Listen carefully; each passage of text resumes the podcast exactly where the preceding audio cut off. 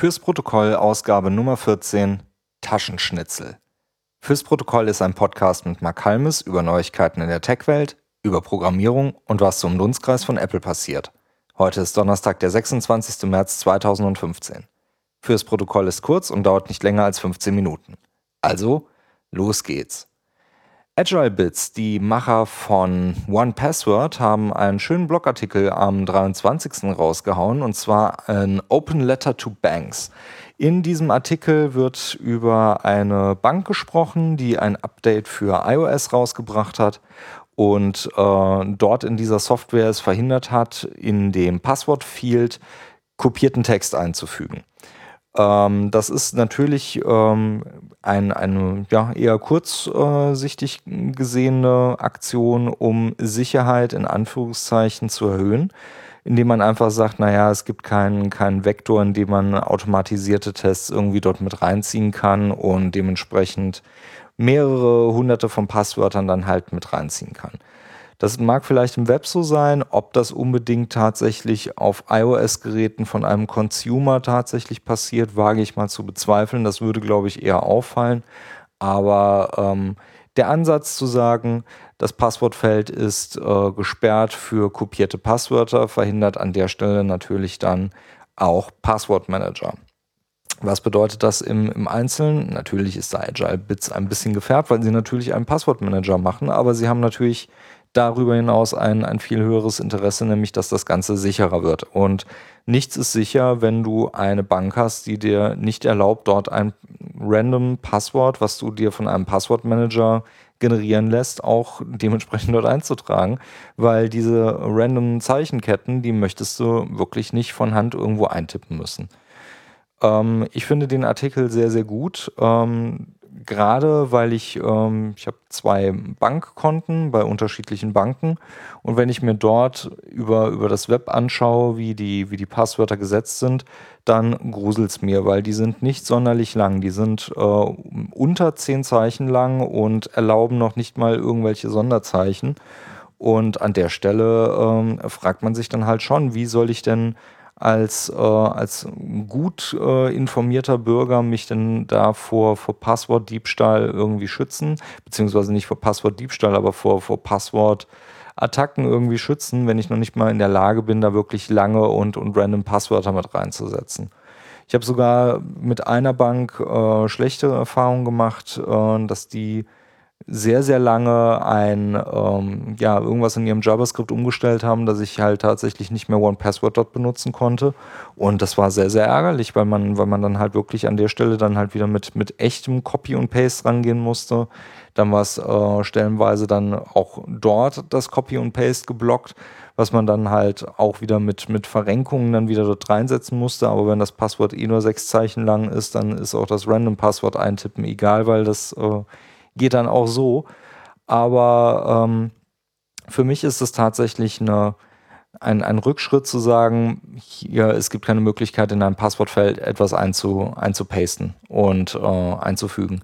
Das äh, sollte man definitiv nicht machen, weil einfach ein Passwortmanager an der Stelle so wichtig ist und so stark auch dort äh, dem Schutz zugute spricht und das natürlich auch in die Hände der, einer, einer Bank dann auch mit reinspielt. Ich verstehe tatsächlich nicht, warum man das so macht, aber sie müssen es halt wissen.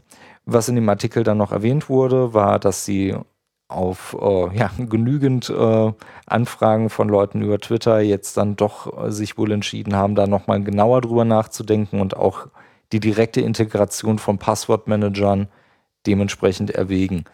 Ähm, ist natürlich sehr gut, sollte man definitiv machen.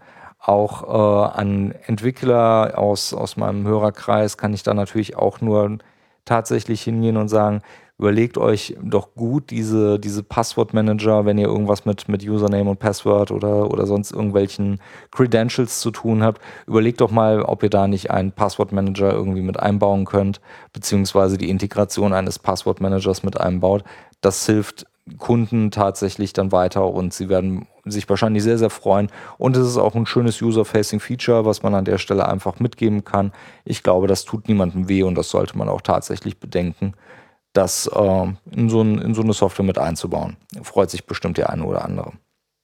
Dann ein Weiteres schönes Ding, was ich gefunden habe, was auch so in die Entwicklungsrichtung geht, ist äh, Libraries. Und zwar ist Libraries eine Webseite, die sich zur Aufgabe gemacht hat, Open Source Discovery über verschiedene Plattformen und Sprachen zu vereinheitlichen und einen Katalog zu schaffen für Libraries, die man in seinen Projekten benutzt.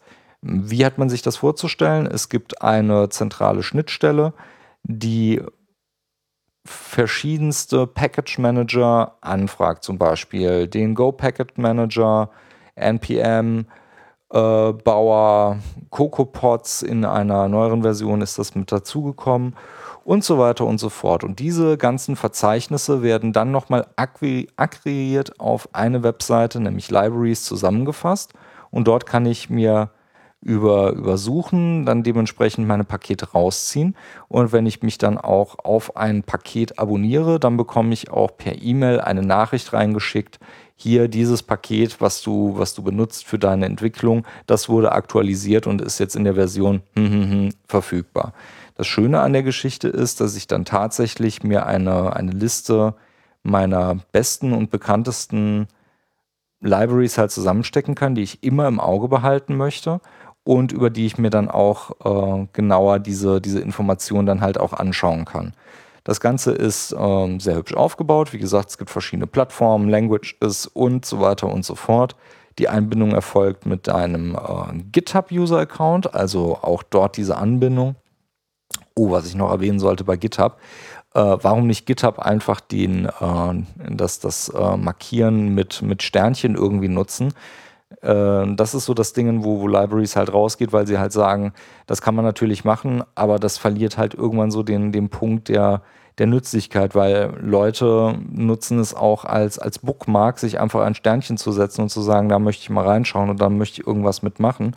Und dann ist das natürlich dann an der Stelle verliert es so den, den Wert, wenn man äh, nicht mehr weiß, ist das jetzt wirklich, weil das Projekt so gut ist oder einfach nur, weil es gerade gehypt wird und weil man dort an dieser Stelle nochmal nachschauen möchte, wie, wie das Ganze genutzt wird.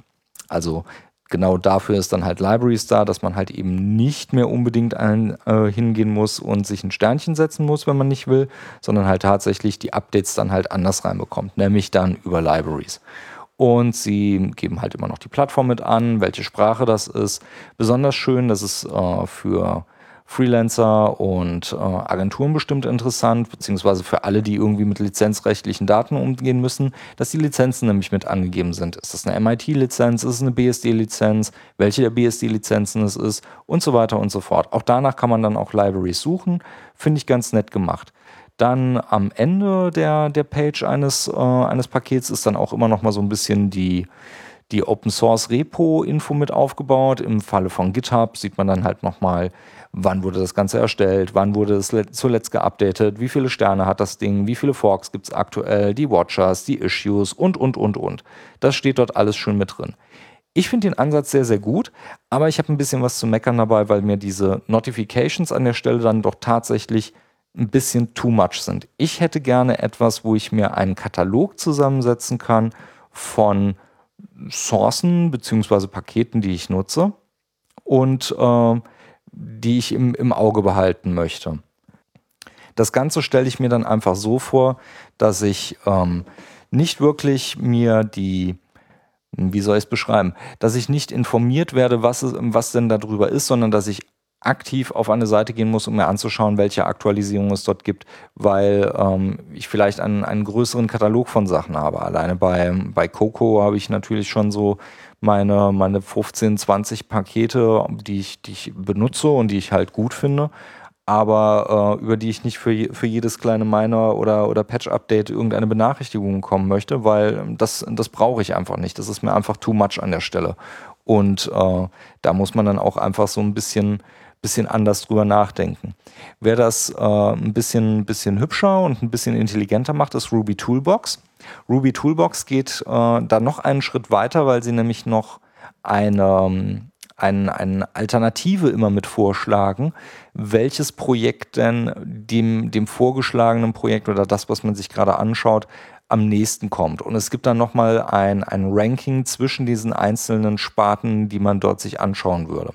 Das finde ich einen, einen sehr guten Ansatz und wenn man das vielleicht noch mit in Libraries mit reinziehen würde oder mal in irgendwas, was äh, so in Richtung CocoaPods dann irgendwie gehen würde, das wäre richtig, richtig stark. Das fände ich richtig schön.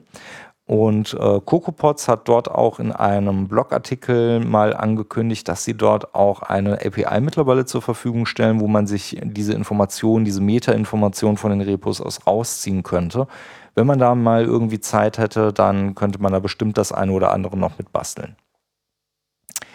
Als letzten Artikel habe ich für heute nochmal so, einen, so einen kleinen Refresher für Kontaktmanagement und zwar How Mac Expert Deal with Their Contacts. Und zwar war das äh, ein Artikel in der Macworld. Und dort hat David Sparks, ähm, Autor von den ganzen äh, Mac Sparky Field Serien und den äh, Mac Power Users äh, Podcast, mal so ein bisschen aus dem Nähkästchen geplaudert, wie er auch die, die Kontakte benutzt. Und äh, Kontaktmanagement an der Stelle finde ich sehr interessant, weil viele Möglichkeiten, die man in, in dem Standard Contacts Apps Programm vom Mac irgendwie nutzt, gar nicht so wirklich auf dem Schirm hat. Und zwar, was, was ich in letzter Zeit sehr oft benutze, ist das Verknüpfen mehrerer Kontakte zueinander in der Relation. Ähm, so ein einfaches Beispiel ist, Kontakt A Mutter ist äh, Kontakt B und man verlinkt einfach diese Kontakte zueinander und kann dort zum Beispiel Beziehungen mit aufbauen, was relativ gut ist. Da kann man dann relativ schnell auch abbilden, ähm, jemanden zu suchen oder die, äh, die Freundin von einem Freund zu suchen. Das klappt dann relativ gut und man hat dann dieses, dieses Netzwerk von Kontakten hat man dann relativ gut im Blick. Das finde ich zum Beispiel richtig gut gelungen. Das ist ein bisschen versteckt, da muss man auch ein bisschen gucken und ein bisschen mit rumspielen, aber damit kriegt man zum Beispiel schon viel abgebildet. Was äh, David Sparks aber noch viel mehr einsetzt, sind dann äh, tatsächlich das Notefield und also die Notizen. Und die sollte man tatsächlich viel, viel öfter benutzen. Ich habe jetzt angefangen, dort zum Beispiel Informationen einzutragen, wie woher kenne ich den Kontakt? Habe ich den Kontakt empfohlen bekommen von irgendjemanden, habe ich den Kontakt äh, zum Beispiel bei einer User Group irgendwo getroffen. Ähm, über was hat man gesprochen? Auch so triviale Sachen wie mag keinen Kaffee, trinkt lieber Tee, dass man einfach solche Informationen mit reinnimmt und seine eigene Kommunikations- und Kontaktdatenbank damit aufreichert. Früher hat man das vielleicht in einem Filofax gemacht, heute macht man das halt in seiner Kontaktdatenbank und äh, sollte das damit irgendwie dann schon mit reinziehen und schauen, dass man das auch sauber hält. Ähm, früher hatte ich Kobok benutzt. Ähm, das ist jetzt irgendwie aufgekauft worden, ist in irgendeine andere Firma übergegangen, die ich ein bisschen dubios finde. Und äh, meine Kontakte möchte ich ehrlich gesagt nicht irgendwie quer über das ganze Internet gestreut haben und schon dreimal nicht bei einer Firma von der ich nicht weiß, was sie mit diesen Kontaktdaten machen. Ja, ich weiß, ich bin da vielleicht ein bisschen altschul, aber ähm, da kriege ich wirklich Bauchschmerzen. Deswegen habe ich die lieber lokal bei mir oder allerhöchstens dann halt im Xing. Und äh, in Xing liegt sowieso im Internet, da muss man eh wissen, was man dort reingetragen hat, aber dafür ist es ja auch da. Äh, ein netter Container, der da mit, mit eingetreten ist, äh, die, die Power des äh, lokalen Notiz, äh, Quatsch, nicht des Notizbuchs, sondern des Kontaktbuches irgendwie zu nutzen, ist ähm, Busy Contacts. Ähm, ist ein bisschen teuer, finde ich. Ähm, liegt, glaube ich, so bei, bei ich glaube, 50, 70 Euro, irgendwas um den Dreh. Aber sieht sehr, sehr gut aus und löst an der Stelle auch tatsächlich einige Probleme, ähm, wie halt wirklich diese, diese Verwaltung für, für Firmen oder auch für, für Agenturen, Freiberufler, was auch immer. Und an der Stelle muss man halt schon diese, diese Power dort an der Stelle vielleicht mal sich genauer anschauen. Ich habe es noch nicht gemacht, aber die Bude, die das herstellt, ist äh, richtig gut. Die macht richtig schöne Software, ist auch äh, gut gefeatured worden, das Produkt. Schaut es euch mal an, vielleicht passt es ja für euch. Ich warte noch ein bisschen, halte meine Kohle noch ein bisschen zusammen und dann äh, werde ich dem Ganzen aber auch mal eine, eine Testrunde geben und mal schauen, was da draus wird. Das war die Ausgabe Nummer 14 von Fürs Protokoll. Die Links zur Ausgabe findet ihr in den Shownotes oder auf protokollcast.de slash 14 für die 14. Ausgabe. Feedback und Kommentare gerne an Protokollcast auf Twitter oder auf der Webseite unter protokollcast.de slash 14. Wenn euch die Sendung gefallen hat, gerne ein Review schreiben und in iTunes mit reinhängen. oder auch einfach nur ein Sterne-Rating in iTunes abgeben. Das hilft anderen Hörern, den Podcast zu entdecken und mit euren Reviews könnt ihr ihnen dann direkt sagen, was euch gefällt. Und mir hilft das natürlich auch, weil ich weiß, dass es euch gefällt. Fürs Protokoll, ich bin Mark Halmes. Bis zum nächsten Mal.